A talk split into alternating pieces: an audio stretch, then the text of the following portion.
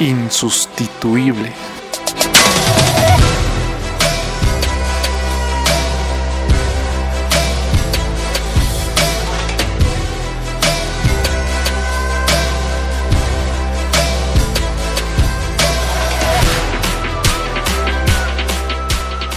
Bienvenidos al podcast de Insustituible, el podcast diseñado para personas que están dispuestas a sobresalir del montón. Personas que desean esforzarse, desean correr una milla extra. Personas que desean ir más allá de sus posibilidades. Yo soy Sergio Vasco y el día de hoy estoy compartiendo la entrevista que tuvimos con Mafe Romay.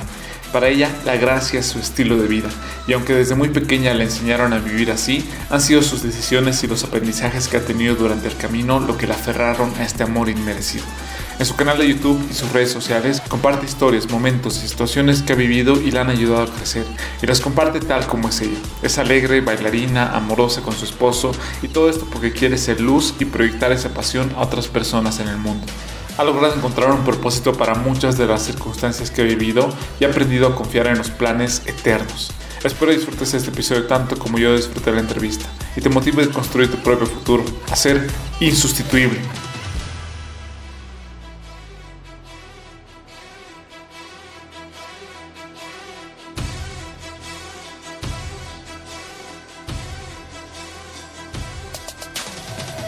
Bueno, yo soy primeramente seguidora de Jesús, eso para mí es, es lo primordial. Todo lo que hago, intento que mi todo, que es Cristo, esté en todo lo que hago. También soy esposa, desde casi tres años ya, llevo de matrimonio.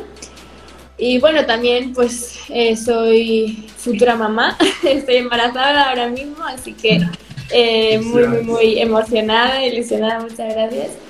Y también soy eh, youtuber, tengo un canal de YouTube que gracias a Dios pues ahora puedo llegar a, muchas personas a través de eso. Y bueno, y también mm, yendo de más a menos, eh, también soy estudiante, estudio ahora mismo eh, teología desde hace un año y medio más o menos. Así que bueno, eso podría contar un poquito de, de mí. Y ah, también has preguntado que por qué me deberían escuchar. Bueno, hay una parte en la Biblia que me gusta mucho que, que dice eh, Pablo a, las cartas que escribe, ¿no? Que es seguirme a mí porque yo sigo a Cristo, ¿no? Entonces, por eso es que yo eh, no me importa que me sigan, es más, me, me gusta que me sigan porque sé que de alguna forma yo estoy siguiendo a Cristo, ¿no? Y el que me sigue también está viendo a Él reflejado en mí. Así que eso es lo que y Ahorita nos, nos, vas a contar cómo ha ligado eso con lo que estás haciendo con el proyecto Be Life y todo eso. Sin embargo, eres muy jovencita, pero aún así estás haciendo bastantes cosas. Tienes bastantes responsabilidades para la edad que tienes y creo que eso iba a te ayudar a desarrollar una madurez para poder tomar diferentes decisiones. Sin embargo, para comenzar, vayámonos al principio. ¿Cómo era tu niñez? Tengo entendido que has nacido en Perú, cerquita de nosotros, acá de Bolivia, pero te has ido muy pronto a Madrid. Contanos un poco cómo has crecido allá. Bueno, pues sí, yo nací en Perú. Mis padres son, son misioneros de la iglesia evangélica ahí en Perú. Y bueno, vinieron, vinimos aquí a España cuando yo, en el año 2005 más o menos. Y bueno, nos hemos dedicado a plantar iglesias y a predicar el evangelio de la mejor forma que, que, hemos podido. Y bueno, mi niñez, pues la verdad es que mi, mi, madre siempre me, me, cuenta que desde muy, muy pequeña era muy apasionada por Jesús, ¿no? E intentaba siempre en mi clase incluso hablarle a la gente de este amor tan grande, ¿no? Y incluso me gané mucho odio desde pequeñita en mis clases, pero, pero yo seguía de alguna forma muy convencida de, de no echar a un lado mis, mis principios, ¿no? Y eso es súper importante. Muchas veces nos olvidamos de los principios y los valores que tenemos al momento de emprender, al momento de seguir con esta profesión, que a veces va a haber momentos difíciles. Contanos un, poco por qué. ¿Por qué te has ganado ese odio? Tengo entendido que España es un, un, país tal vez, o incluso Europa, un poco reacio a las creencias de Cristo tal vez, pero ¿cómo tú te has mantenido firme aunque tenías tal vez una edad no muy madura o estabas en tus primeros años? Contanos un poco sobre eso. Bueno, bueno, esto cabe también destacar que no, no fue durante toda mi vida, hubo un momento de quiebre en el que yo sí me alejé de, de mis principios, ¿no? Pero en mi niñez, por, yo creo que es como que mm, el corazón, tu corazón realmente que te defines el corazón que tú tienes cuando eres niño, ¿no? Y de alguna forma puede pasar lo que pase durante el camino, pero está ahí nuestra esencia, ¿no? En nuestra niñez. Entonces, bueno, así como has dicho, aquí en España la gente es muy reacia hacia, hacia Dios en general, ¿no? Eh, es totalmente entendible porque vivieron una dictadura súper fuerte en la que el dictador pues mató en nombre de Dios a muchas personas, ¿no?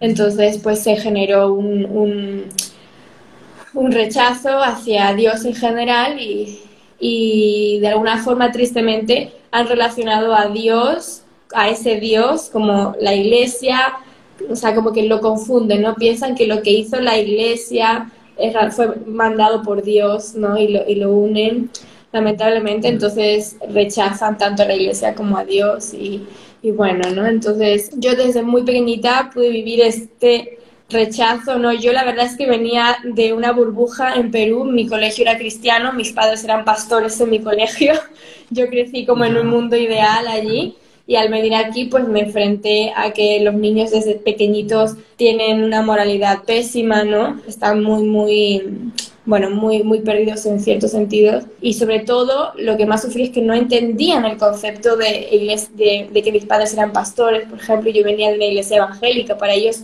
solo existía la iglesia católica, ¿no? Y yo era simplemente rara, ¿no? Entonces, de alguna forma he crecido acostumbrada al rechazo, pero no me, no me duele porque es el mismo rechazo que sufrió mi Jesús, ¿no? Entonces... Qué lindo lo que dices. Y algo que puedo rescatar de ahí, muchas veces no nos acostumbramos o a perder y no nos acostumbramos al rechazo, que es algo más normal de lo que parece es algo más normal en las situaciones que vamos a ir viviendo ya de nuestros 20 a los 30, a nuestros 40. Vamos a vivir situaciones de rechazo en nuestros trabajos, en nuestros emprendimientos, con nuestro cliente, con nuestra vida amorosa, en diferentes circunstancias nos van a rechazar y a veces no sabemos lidiar con eso. Lo bueno es que tal vez este tipo de circunstancias te han ayudado a vivir eso y a mantenerte firme, pero me decías ahí algo que quería preguntarte, ¿en qué momento tú y por qué, tal vez si nos puedes contar un poco sobre esa, ese contexto, decides apartarte de esos principios? ¿Qué pasó por ahí? Bueno, lo que pasó fue la etapa de la adolescencia, ¿no? En el que, eh, por norma general, el adolescente pues busca encajar, ¿no? Quiere siempre intentar eh, sentirse parte de algo, ¿no? Entonces eh, yo llegó ese momento en el que tuve una crisis de identidad porque mm, en mi colegio como que quería encajar pero no podía porque era cristiana y en la iglesia por otro lado parecía que no era lo suficientemente cristiana para ellos entonces estaba como en un limbo y por el afán de querer sentirme aceptada pues decidí dejar a un lado mis mi, mi fe, ¿no? Y también, bueno, también eh, la edad de la adolescencia aquí en España, eh, en el instituto es, bastante complicado mantener la fe porque todas las clases, todas las asignaturas parece como una apología hacia el ateísmo, ¿no? Y, y, te hablan como presentándote dogmas sin ni siquiera pensar que puede haber algo más o no te dan como que la posibilidad de, que tú sepas siquiera de que existen otras creencias que no, que no son idiotas, que no son estúpidas, porque te las pintan así, te las pintan como eso, lo creen los, los tontos, ¿sabes? Pero entonces para mí fue muy, muy complicado ese, esa etapa. Y eso, ¿no? Viví una crisis de identidad súper, súper fuerte, súper fuerte en el que no tenía que, que, mentir en ambos ambientes para, para no, no desencajar del todo, ¿no? fue duro, fue bastante ¿Qué tan desgastante es esa doble vida? Sí, totalmente. Y bueno, esa doble vida fue rota completamente en el momento en el que yo me di cuenta que mi identidad mm, estaba en Cristo y solo en Cristo y que por más que intentaba negarlo nunca iba a poder huir de eso porque ya yo tenía como un sello, como un sello desde, desde pequeña que lo, lo llevaba dentro de mí, ¿no? Y me di cuenta lo realmente tonto que es echar a un lado tus principios y lo que eres por querer encajar en un grupito que se va a disolver de aquí a un año, ¿sabes? O sea, no es trascendental, no es trascendental. En cambio, lo que tú crees y lo que eres, eso es trascendente, ¿no? Oh, eh, me, encanta la seguridad con la que hablas de, esos valores que tienes, porque creo que eso igual transmiten lo que vayas a hacer. Creo que cualquier paso que vayas a dar, tenemos que hablar con esa seguridad y tener esa certeza de lo que estamos diciendo para poder transmitirlo también a, a, otras personas. Y ahí creo que con ese sentido también nace el proyecto que tienes con Be the Light. ¿Cómo has comenzado este proyecto? Ya, si no me equivoco, es el 2017 que comienzas con Be the Light. ¿En qué momento se te ocurrió? ¿A quién se le ocurrió? ¿Cuándo comienzas con, este, con estos videos? Bueno, pues yo desde pequeñita siempre había escrito, me, gusta escribir mucho, es como que yo siento que se me da mejor escribir que hablar, entonces lo hago siempre. Y es una forma de canalizar también mis pensamientos, mis emociones, todas mis dudas, todo, ¿no? Entonces siempre he escrito desde pequeña. Y siempre se lo compartía a mi hermana, a mi padre, a mi madre, quizás en Facebook colgaba algo, ¿no? Pero nunca, nunca iba más allá, era como algo muy mío. Y en 2017, pues escribí un texto sobre la tolerancia del siglo XXI, ¿no? Que se habla tanto de la tolerancia, de la tolerancia. Y se lo pasé a mi hermana. Y mi hermana lo leyó y me acuerdo que escuché, yo, yo estaba en mi habitación y yo escuché como desde su habitación vino corriendo y me abrió la puerta y tenía lágrimas en los ojos y me dijo, Mafe, esto tienes que enseñárselo al mundo. Y yo me quedé como, ¿pero cómo? ¿Cómo? Y me dijo, tenemos que hacer un vídeo, tenemos que hacer un vídeo. Y yo, Maya, ¿no? ¿Cómo vamos a hacer un vídeo? ¡Qué vergüenza! ¿No? Yo, yo, hasta ese entonces, yo me había dedicado a la fotografía, yo estudié fotografía y yo siempre había estado detrás de la cámara. Quizás a una foto, un selfie, lo que sea, pero en sí yo había estado detrás de la cámara y me sentía cómoda detrás de la cámara. Y ponerme delante de la cámara y exponerme así, la verdad es que me, le costó bastante convencerme. ¿Cuánto eh, tiempo? ¿Cuánto tiempo te ha costado Tres meses. Tres, meses. Sí. Ahí insistiendo, insistiendo, insistiendo. Hasta que al final dije, vale, lo vamos a grabar. Y como justamente yo estaba estudiando fotografía, pues teníamos la posibilidad de ir a un estudio en mi, en mi escuela. Entonces fuimos, y lo grabamos como podíamos, ¿eh? O sea, no teníamos la gran cámara, el gran audio, el gran sonido, nada, como podíamos, con lo que teníamos, con lo poco que teníamos, al final hicimos mucho. Entonces, nada, lo grabamos y costó incluso subirlo. Después de que ya lo teníamos hecho, yo todavía seguía como con dudas, ¿no? Como, Maya, pero no, no sé si lo tenemos que subir, estoy un poco nerviosa, tal, hasta que una, un día dijimos, venga, este día lo vamos a subir y punto, ya está. Nos creamos un canal en YouTube sin foto, sin nombre, nada, simplemente un canal random porque nuestra idea era subir el vídeo y ya está, pero desde el anonimato. Y así hicimos, una noche lo subimos, me fui a dormir tranquilamente y al día siguiente me desperté y tenía 5.000 visualizaciones. Y yo, ¿qué? ¿De dónde? ¿De dónde ha salido? Y yo, pues nada, yo me sentía ya, vamos, famosísimo. Okay. Yo, 5.000 personas lo han visto, madre mía. Y al día siguiente, 10.000. Y al día siguiente, 20.000, 30.000. Y la gente se empezaba a suscribir a un canal sin nombre, sin fotos, sin nada. Y sí, y yo Mm, estábamos de verdad alucinando hasta que el vídeo llegó a manos de, de un cantante cristiano que es, es, muy, muy, muy conocido, que se llama Marcos Vidal, y lo compartió en su Facebook. Y ya en cuanto lo compartió, ya como que hizo un boom. En Facebook llegó a tener 10 millones de visualizaciones, o sea, ya era simplemente incontrolable. Y claro, yo, yo la verdad es que estaba anonadada, estaba sobrecogida y mi hermana fue la que me dijo, eh, yo creo que Dios nos está guiando a hacer algo más con esto, porque nos ha puesto el público ahí, nos ha puesto las personas. Habían 10.000 personas suscritas ya, de la nada. Entonces tenemos, tenemos que hacer algo con esto. Y, y, yo dije como sí, ¿no? Vale, sí. Entonces lo que se nos ocurrió fue empezar a a subir vídeos como de apología hacia nuestra fe, ¿no?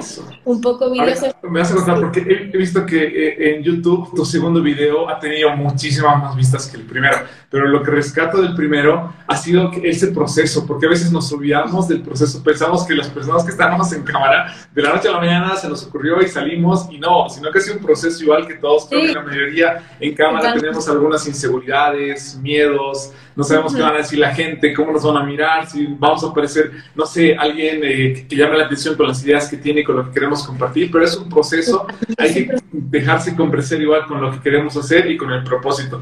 Y ahora sí contanos, tal vez el primer éxito, por así decirlo, de que han salido ustedes, que igual que lo haya podido compartir, un cantante famoso, que más personas hayan estado compartirlo, tal vez ha sido sin pensarlo, simplemente ha sido algo que te ha nacido. ¿Cómo planificas el segundo video y este llega a más personas? Contanos igual un poco sobre ese proceso.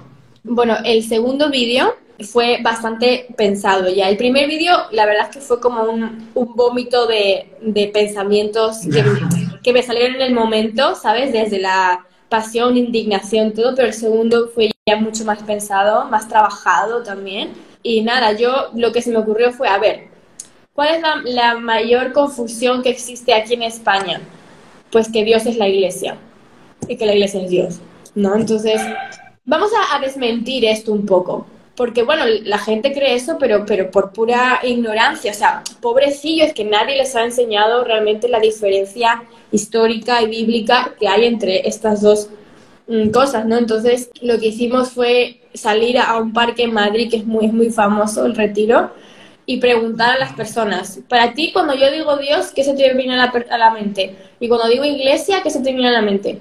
hicimos una lista con todas las cosas que nos dijeron y en base a sus respuestas yo me puse a escribir, ¿no? A desmentir cada cosa que me habían dicho y por qué no era así, ¿no? Entonces el texto fue así y luego llega, siempre lo, lo difícil para mí no es escribir, lo difícil para mí es pensar el vídeo que lo va a acompañar, ¿no? Es muy difícil. Entonces junto a mi hermana, que es, es mi compañera de ideas, vamos a darle ahí al coco y, se nos ocurrió una, una idea de grabarlo en el, retiro mismo, donde habíamos hecho las preguntas. Entonces fuimos a grabarlo, pero salió todo mal. Había un tractor por ahí que justamente estaba, estaba manguereando todo el retiro y los pájaros estaban cantando, a, pero a todo volumen por la mañana. Un desastre total. Y claro, es, cosas así te desmotivan un montón. Y a veces cosas tan pequeñas te hacen pasar por la mente como tirar la toalla, ¿sabes? Como que ya está, hasta aquí. Pero mi hermana, que es como, es como mi, mi hermana es mi motor, de verdad. Me dijo, no, Mafe, tenemos que seguir, tenemos que seguir, tenemos que seguir. Llegamos a casa y dijimos, ¿sabes qué? Mafe, ponte en esta pared y di el texto, ya está. Y, y me puse en la pared, mi hermana cogió la cámara y dijo, ya está, dilo fue también un poco de, desastre porque tuvimos que hacer cortes porque mi madre estaba por, por atrás en la cocina gritando ¡a comer!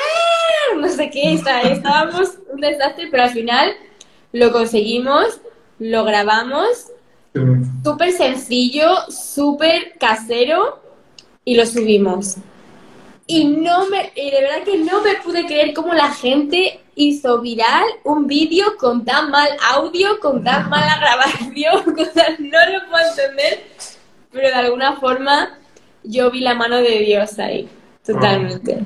Y, sabes, mientras, mientras me vas contando, yo voy ahí sacando algunas enseñanzas igual.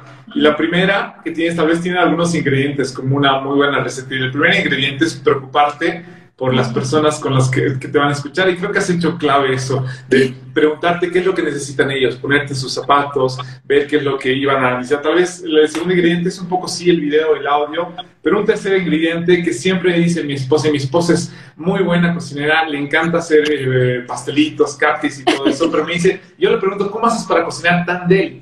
Y ella siempre me dice que su secreto, su, su, su ingrediente secreto es el amor y eso creo que es clave igual en los videos, que lo que tú estás poniendo tu esencia, porque muchas veces queremos que todo salga perfecto, pero no va a salir así, o, o, la luz se va a ir, o vas a tener algunos problemas con las cámaras, o no vas a tener el equipo necesario para hacerlo todo perfecto. Pero si también pones de tu esencia, te va a ayudar mucho a que puedas implementar eso en lo que están haciendo, en lo que las personas igual van a escuchar.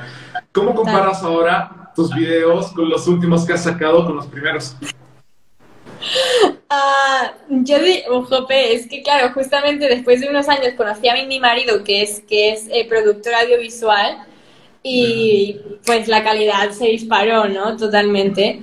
Eh, pero mm, yo creo que en todos, da igual la calidad, da igual en, sí, en todos he puesto mucho amor. Y es lo que has dicho, o sea, muchísimo, mm, muchísima empatía. Siempre intento eh, poner en los vídeos como que, como que eh, rascar donde pica. ¿sabes? O sea, no, no, me voy a poner a hablar aquí de, de, cosas que a la gente ya pues no es relevante para ellos, para su vida, ¿no? Yo hablan, hablo de cosas pertinentes en el momento, ¿sabes? Donde, donde pica, yo rasco donde pica. Eh, intento hacer eso, ¿no? Hablar de los problemas de la gente, de, de, por ejemplo, yo hablo mucho de la ansiedad, que es como que la enfermedad por excelencia del siglo XXI, ¿no? Intento hablar mucho de eso porque sé que es donde pica. Intento rascar ahí. Hablo mucho del sufrimiento porque obviamente nos acompaña en toda nuestra vida. Intento hablar mucho de eso también. Intento hablar mal, hablar mal, hablar mucho de... hablar mal no. Intento hablar mucho del matrimonio también, del amor, porque sé, veo en, en, mi Instagram que es un tema que mis seguidores siempre preguntan, siempre tienen dudas, entonces también intento hablar de eso, ¿no? Entonces desde que comencé en mis vídeos siempre ha habido un, un común denominador, ¿no? Que es eso, ¿no? El amor y rascar donde pica. Nos vas a hablar ahorita igual sobre el amor, sobre cómo han podido hacer ese equipo con tu esposo, pero antes contanos si en algún momento de estos cuatro años ya que estás con el proyecto Video Live, has querido dejarlo. ¿En algún momento has dicho, hasta aquí llegan los videos y ya no hago más? Muchísimas veces, muchísimas veces. Bueno, tampoco tantas, pero por lo menos tres sí. Tres sí.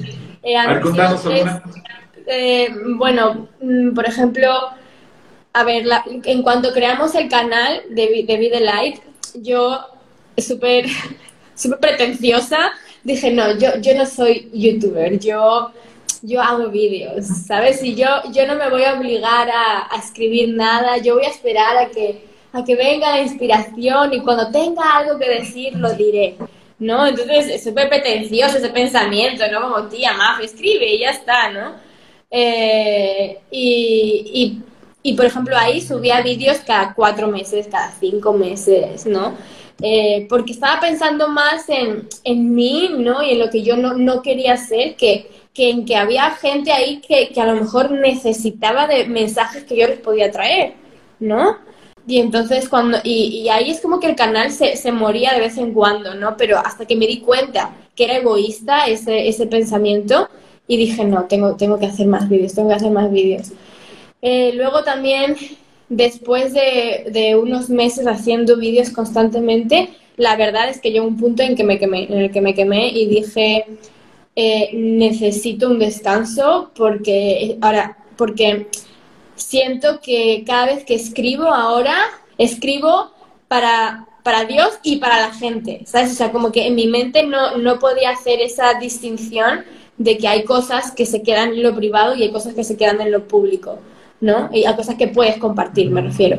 Eh, entonces, como que me, se me cruzaron los cables y, y cada vez, porque, por ejemplo, que escribía un texto para Dios, para Dios, yo ya estaba pensando en el vídeo, ¿sabes? Entonces, era simplemente, me había desenfocado, me había desenfocado, ¿no? Entonces hice un parón eh, de unos tres meses en el que la verdad es que pude sanar muchas cosas, pude devolverme mucho eh, la sensibilidad que había perdido, ¿no? Y sobre todo pude descansar y, tener un poco más de privacidad, ¿no? Por, por, unos meses. Y bueno, esas son las dos veces que, que más recuerdo que, que he pensado como hasta aquí qué importante tener esos tiempos en los cuales nos damos cuenta de lo que necesitamos. Creo que la plenitud de nuestra vida es algo que debemos vivir, no, no vivir en esos extremos de todo el rato estoy enfocado en esto o, no me importa nada y no voy a hacer nada, sino creo que una plenitud de vida con un propósito claro nos ayuda a trabajar de manera constante, pero también disfrutando de esos tiempos en los cuales nos desconectamos para seguir creciendo, para poder seguir aportando también, que es súper importante lo que decías ahora al principio, el poder aportar con el mensaje que tú tienes, con el contenido que tú quieres compartir hacia las personas que te están siguiendo. Maf, estabas a punto de irte a estudiar teología a Estados Unidos. ¿Qué ha pasado ahí? que no pasó al final. ¿Qué no pasó ahí? pues eh, nada, que sí, a mis 18 años yo recibí la oportunidad de, de irme a estudiar a Estados Unidos, a una universidad Florida, en Tampa. Y bueno, fue una oportunidad, la verdad es que completa, porque tenía un sponsor que me iba a pagar por los cuatro años de universidad enteros y además me iba a dar trabajo. O sea, es como que el sueño que todo el mundo quiere porque las universidades en Estados Unidos son muy caras. Y bueno, entonces se me abrió esta oportunidad. Fui a Estados Unidos durante tres meses para hacer los exámenes que tenía que hacer, estudiar. Estuve estudiando dos meses y en el último mes hice los exámenes. Conocí la universidad, fui ahí, conocí a, la, a la chica que iba a ser mi compañera de habitación, ¿no? La universidad, la universidad me aceptó, ya tenía todos los papeles hechos tenía también eh, eh, la cuenta bancaria de mi sponsor que me la mandó así como para probar que iba a pagar por mí, una carta suya, una iglesia donde iba a, servir, tenía todo, lo único que faltaba era volver a España para aplicar al, visado de estudios, que era literalmente imposible que me lo negaran porque no había nada que no cumplía. Y nada, pues llegó el día de mi cita, llegué a la ventanilla, y, las, ¿Y qué tan ilusionado? Antes, antes que nos cuenten qué, ¿qué tan ilusionada estabas tú? Mi corazón estaba... ¿Qué, planes tenías? O sea, yo ya, yo ya había planificado mi vida y ahí, ahí realmente aprendí a no planificar nada más. Porque yo ya tenía toda mi vida, pero ya he hecho así un sueño, Estados Unidos, el sueño americano, con mi coche en mi universidad o sea, todo, ya tenía todo en mi mente planificado, ya voy a, iba, iba a estudiar psicología y teología, una doble carrera, o sea, vamos, ya yo ya me, las veía como la psicóloga teóloga y súper... Yo, todos estos pensamientos me venían en el momento en que me estaba acercando a, a lo que iba a ser la entrada a mi sueño, ¿no? Llego la chica, yo tenía así de papeles yo para presentar, todo, lo tenía todo, no había nada que no tenía. La chica no ve nada mis papeles, me dice, ¿para qué vas a Estados Unidos? Y yo, para estudiar. No, visa ha sido denegada. Y yo me quedo como, ¿qué? O sea, con mis papelitos aquí, yo me quedé, ¿qué? Y claro, no, no puedes ni preguntar por qué te dan una lista entera de, razones por las cuales puede ser que te la hayan denegado, pero ya está. Y, dicen, siguiente. Y yo salí, me acuerdo, de, de la embajada de Estados Unidos llorando, llorando, llorando. O sea, mi sueño, todo mi plan de vida se había literalmente tirado a la basura. O sea, así, pan, yo sentí que alguien lo agarró y lo tiró a la basura y salí, se lo conté a mis padres, mis padres no lo podían creer, querían entrar a la embajada para decir, pero ¿cómo es posible? ¿Cómo Nada, nada, nada. Lo volví, lo volví a intentar una segunda vez, ya incluso con más papeles que me habían mandado y más de, de todos lados. Llegué igual a la ventanilla, no sé por qué, no veían nada, simplemente me decían que no. Y, y bueno, y yo la verdad es que ahí yo dije, la verdad es que ahí sentí como que Dios me ayudó a trascender, porque dije, bueno, Dios tendrá algo preparado para mí. Es que si ha cerrado todas las puertas de una forma tan fuerte, de alguna forma una ventanita se abrirá en algún lugar, ¿no? Y, y, nada, así que mi, mi, yo me iba a ir a Estados Unidos y mi, y, mi, y, mi, y mi familia iba a tener como un año de descanso en, en Perú, ¿no? Eh, entonces yo dije, bueno, pues me tendré que ir a, Perú con mi familia, no me voy a quedar sola en España. Así que me fui con ellos a Perú tres meses después y, y, a los dos días encontré a mi esposo, al que ahora es mi esposo. Así que pero eh, creo que lo que dices es súper importante y el hecho de que tengas ese respaldo eterno te da mucha mayor tranquilidad, porque tal vez hubieras ido intentando y tus planes, como muchos de los planes que teníamos todos en 2020, de que iba a ser nuestro año y todo, y que ha venido el COVID y lo ha destrozado todo para todo el mundo, creo que ha sido realmente tener esa perspectiva eterna, una perspectiva mucho más amplia, la que te permite tener esa tranquilidad. Y ahora sí, contanos, ¿cómo lo has conocido a Diego? ¿Cómo desarrollaste esa relación con él? Bueno, pues eh, si queréis saber la historia completa, completa, completa, está en YouTube entera, pero lo voy a intentar resumir. Eh, nada, pues eso, que llegué a, Perú y yo tenía un amigo que había conocido en España unos meses atrás eh, que me dijo, oye, ven a mi casa para presentarte a mi, a mi familia, tal, ven con tu hermana, que éramos amigos los tres, ¿no? Entonces, nada, fui con mi hermana a su casa de mi amigo y su hermano estaba todo el rato en la habitación, no salía por nada del mundo. Y yo la verdad es que ya, ya, ya, ya sabía de, de, este chico, de su hermano, y tenía mucha intriga de conocerlo. Entonces yo estaba como esperando así, a ver qué iba a salir, a ver qué iba a salir, y no salía.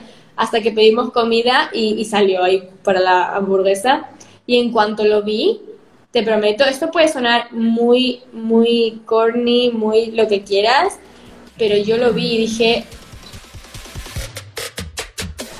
este es el chico es que este es el chico, ya está. O sea, no, no podría esperar más. Es, yo dije, es que ya está, ya está, ya está. Y claro, yo a la vez también pensé, Señor, perdóname porque a lo mejor ni es cristiano, a lo mejor tiene novia, a lo mejor y yo aquí imaginándome, imaginándome aquí Miami, pero no, de alguna forma, de verdad que fue literalmente amor a primera vista y ese mismo día hablamos mucho de nuestros gustos y tal, y yo ya estaba con la ilusión, pero hasta las nubes, hasta las nubes. Llegué a mi casa gritando, o sea, como he conocido al amor de mi vida, pero de ahí como que me, me relajé un poquito, ¿sabes? Como, bueno, Mafi, por favor, madurez, madurez, que no, no, tampoco te puedes ilusionar tan rápido, ¿no?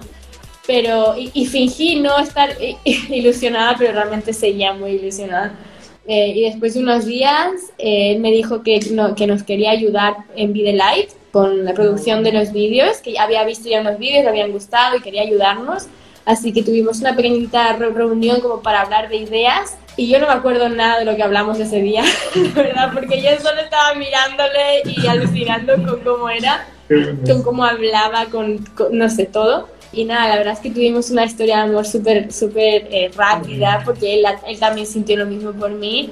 Después de, me parece que un mes o así, pusimos de novios, ¿no? Después de seis meses me pidió la mano y después de seis meses nos casamos. Así que y ahora, después de dos años y medio, estamos esperando un bebé. Así que Qué lindo todo eso. Y sé, igual, sé que está en YouTube la historia completa para que puedan ir a verla. Lo que yo quiero preguntarte, más enfocado, y es, la primera persona que le voy a preguntar esto: ¿cómo haces para formar un equipo con tu esposo, con tu pareja, para que los dos puedan trabajar de manera conjunta y de, de esa manera puedan tener, no sé, un mejor proyecto, pueda crecer este proyecto? ¿Cómo lo han visto ustedes? ¿Cómo han ido trabajando en eso? Bueno, la verdad es que no ha sido nada fácil, porque bueno, los dos somos dos personas con carácter fuerte, ¿no? Y que los dos tenemos como que la personalidad de liderar, ¿no? Entonces, eh, al principio teníamos muchos choques, porque yo con mi hermana, por ejemplo, ella me da ideas, pero ella siempre ha asumido de alguna forma que yo soy como que en la cabeza y yo voy a tomar las, las decisiones.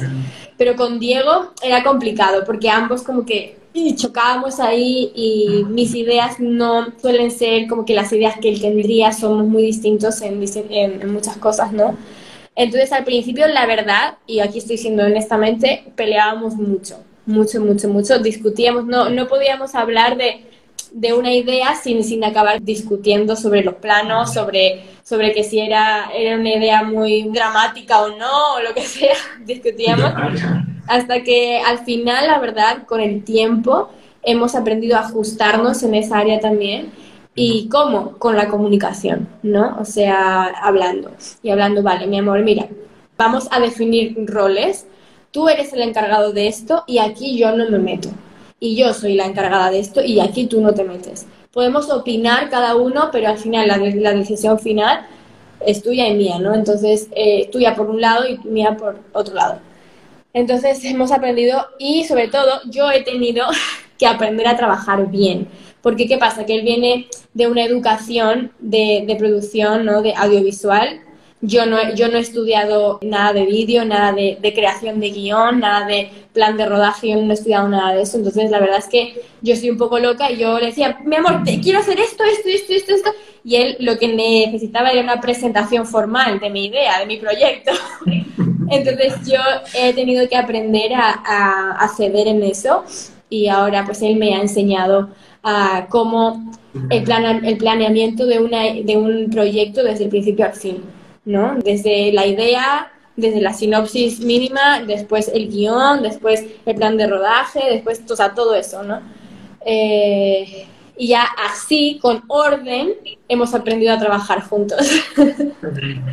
la comunicación y el orden, qué importante eso. Y me parece algo esencial que dices, que igual lo hemos experimentado con mi esposa en ese tiempo que estamos casados, es, creo que llevamos casi la misma cantidad de casados que ustedes, igual que estamos por los dos años y medio nosotros. Sí, pero el, eh, es de complementarse es realmente, o sea, tú tienes esta perspectiva y estas herramientas que has ido adquiriendo en el camino. Yo tengo esta otra perspectiva que es totalmente diferente y estas otras herramientas, en lugar de irnos por caminos diferentes, ¿por qué no las utilizamos para complementarlas hacia lo que queremos crecer? creo que es súper importante poder lograr eso. Contanos un poco más sobre ti, Mafe. ¿Cuál es tu conversación interna cuando, cuando nadie te está escuchando? ¿Cómo te hablas a ti misma? Mm, estoy aprendiendo a hablarme con, con amor últimamente. sí, porque yo, pues, eh, mi conversación interna siempre ha sido una conversación muy, muy señaladora, ¿no? Yo, yo siempre he intentado dar lo mejor de mí, ¿no? Y si no podía o no llegaba a cierto, a cierto estándar o a cierto meta que yo me, me proponía en cuanto a mí misma, me, frustraba mucho y me, me, latigaba mentalmente, ¿no? Me latigaba mucho. Siempre he sido muy, muy, justa, ¿no? Muy en cuanto a la moral, por ejemplo, todo eso. Siempre he buscado como que la perfección y, y al final, pues, he aprendido a hablarme a mí como Dios me habla a mí, ¿no? Con amor, con misericordia, con gracia. Y en vez de latigarme, he aprendido a abrazarme, ¿no? A abrazar mis errores, no, no mis errores, pero mis, mis imperfecciones, eh, abrazar mis lentos aprendizajes a veces, ¿no? Abrazar mis dudas o lo que sea y, y hablarme con amor, ¿no? Tenerme mi, misericordia, ¿no? Que, que, realmente los cristianos muchas veces es algo que predicamos mucho, ¿no? A otras personas como que ama a tu prójimo, ten misericordia por tu prójimo, todo eso, pero muchas veces no, no, no hacemos eso con nosotros mismos. Nos hablamos con dureza, con juicio, ¿no? Y Dios no nos habla así, Dios no, no, nos mira así.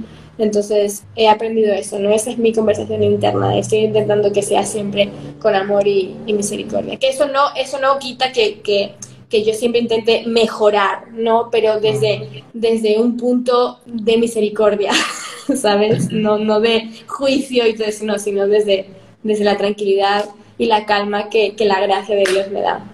Totalmente cierto. Y has vivido muchas etapas que igual te han ayudado a tener esa perspectiva. Tal vez a, tu edad hay muy, pocas personas que se han casado, pero si podemos volver atrás a tus 18 años, a la edad que acá en Bolivia y en muchos eh, países de Latinoamérica están entrando a la universidad, y pudieras volver a esa mafia de hace cuatro años, ¿qué le dirías, qué consejo le darías? Muchas personas del podcast Insustituible están en esa etapa de la universidad. ¿Qué consejo tú le podrías dar a esa mafia que tenía esa edad, que estaba tal vez soñando con como estudiar en Estados Unidos, que después se le cae ese sueño, ¿qué consejo te darías a ti misma? Yo diría que primero que, que sean pacientes, que sobre todo practiquen la paciencia. Y también les diría que, que no renuncien nunca a sus principios y a sus valores, jamás, por nadie, no vale la pena, de verdad no vale la pena te pierdes a ti mismo al final y luego encontrarte a ti mismo es, es muy difícil. Encontrar nuevos amigos es fácil, pero encontrarte a ti mismo no.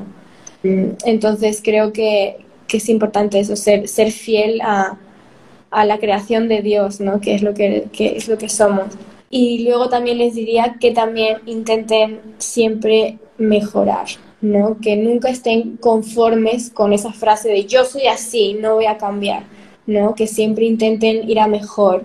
Y eso para mí, para mí solo se puede conseguir pues teniendo una relación muy, muy, muy cercana con Dios, ¿no?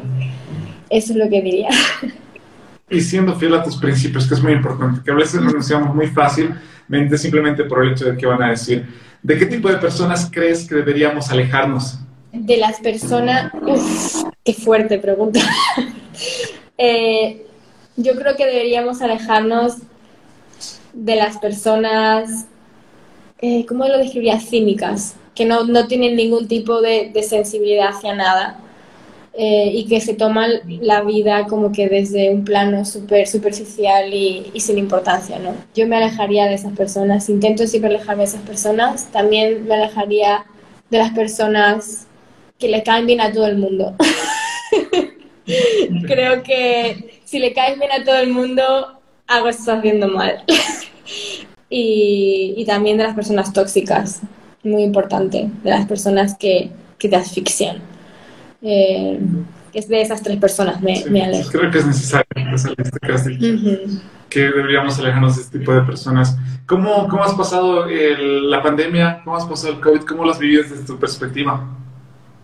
Um, la verdad, honestamente, es que gracias a Dios, eh, mi familia, yo, estamos todos sanos. Gracias a Dios hemos, estamos manteniéndonos sanos y, y, la verdad es que Irónicamente, para mí eh, la etapa de cuarentena fue una etapa muy, muy buena para mí.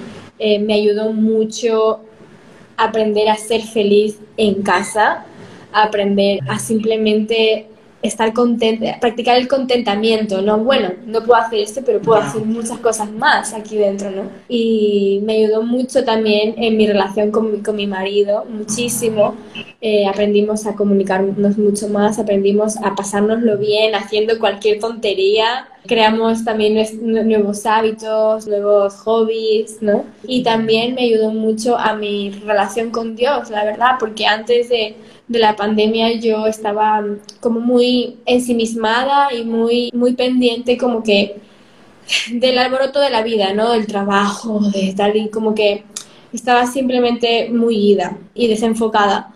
Y la verdad es que eh, la pandemia fue un momento de, de, de, examinar mis prioridades y examinar dónde estaba mi, mi corazón y encontré cosas muy interesantes, cosas que no me gustaron, cosas eh, que, que, tuve que cambiar y me sirvió mucho. La verdad es que fue unos meses que aproveché. Y sí, sí, sí, sí. Y bueno, también, sí, para muchos de nosotros. Ha sido como eh, restaurar todo y vamos, comenzamos con las herramientas que tienes y con todo para adelante, creo. Para todos, una, una enseñanza mundial que hemos tenido. Y ahora estás a punto, bueno, ya estás viviendo una etapa muy linda. ¿Cómo te sientes el hecho de estar embarazada? ¿Qué planes tienes? ¿Cómo lo ves? ¿Qué perspectiva tienes? Contanos para los jóvenes que todavía no estamos en eso.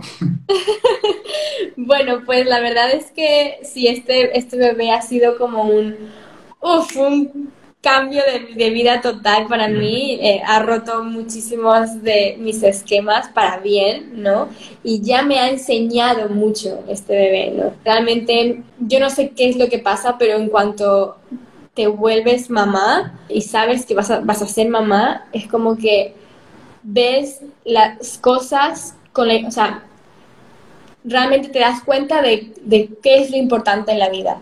¿No? Y le das la importancia a cada cosa que, que se merece. Y me, me ha encantado eso, la verdad es que me ha encantado. Diego y yo estamos súper ilusionados, no, no, no, nos cabe ya la alegría en el cuerpo, cada noche es como una noche menos para conocer al bebé. Y sí, pero sobre todo yo, yo destacaría eso, ¿no? Que, que me ha centrado mucho, me ha centrado muchísimo y me ha hecho darme cuenta de qué es lo, qué es lo que importa en la vida realmente, ¿no? Hay cosas que, que le damos tanta importancia y realmente son son tonterías totalmente, ¿no? Y hay cosas de las que olvidamos su importancia, que, que deberíamos darle mucha más, ¿no?